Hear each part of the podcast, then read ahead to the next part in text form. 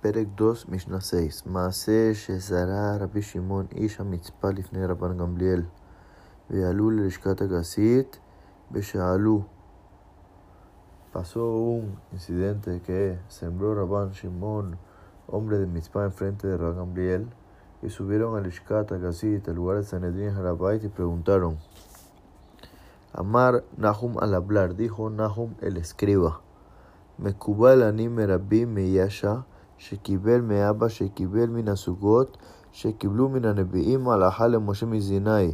בסורי הצדה ושני מיני חיטין, אם עשן גורן אחת נותן פאה אחת, שתי גרנות נותן שתי פאות. Recibí de Rabbi Meyasha, que recibió de su papá, que recibió de los Sugot, de las parejas de los Tanaim, que recibieron de los Nebim, de los profetas, Alajá de Moshe, Misinai, el que siembra en su campo dos tipos de trigo, si hace una sola pila, da una sola PA, hace dos pilas, entonces da dos PO.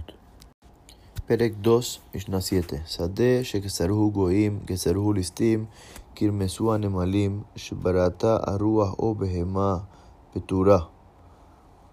Un campo que fue cosechado por Goim, cosechado por ladrones, consumido por hormigas, o roto por el viento o animales, está exento de la PA. Katzar Hetziah Bekatru Listim Hetziah Petura Shehubata Pea Bakama. Él cosechó la primera pea, la primera mitad del campo. Y después un ladrón cosechó la segunda mitad del campo. El campo va a estar exento de la pea porque la jobá de la pea es de lo que quedó. Perek 2 Mishnah 8 Ketzaru Alistim Hetziah Bekatzar Hu Hetziah Noten Pea Mimashe Katzar. Los ladrones cosecharon la primera mitad y después él cosechó la segunda mitad, él tiene que dar PA de lo que quedó en el campo. Katzar o Mahar ¿qué pasa si él cosechó la primera mitad y vendió la segunda mitad?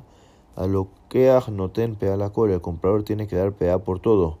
Katzar Hetziah, ¿qué pasa si él cosechó la mitad y después santificó la segunda mitad? Apodemiata Gizbar, noten PA la cola, el que redime de las manos del tesorero es el que tiene que dar la PA por todo el campo. פרק 3, משנה 1 מלבנות התבואה שבין הזיתים, בית שמאי אומרים פאה מכל אחד ואחד, בית הלל אומרים מאחד על הכל. Cuadrados de plantaciones de trigo entre los árboles de aceituna. Bet Shammai dicen se saca una PA de cada cuadrado de trigo. Y Bet Hillel dice una PA por todos los cuadrados de trigo.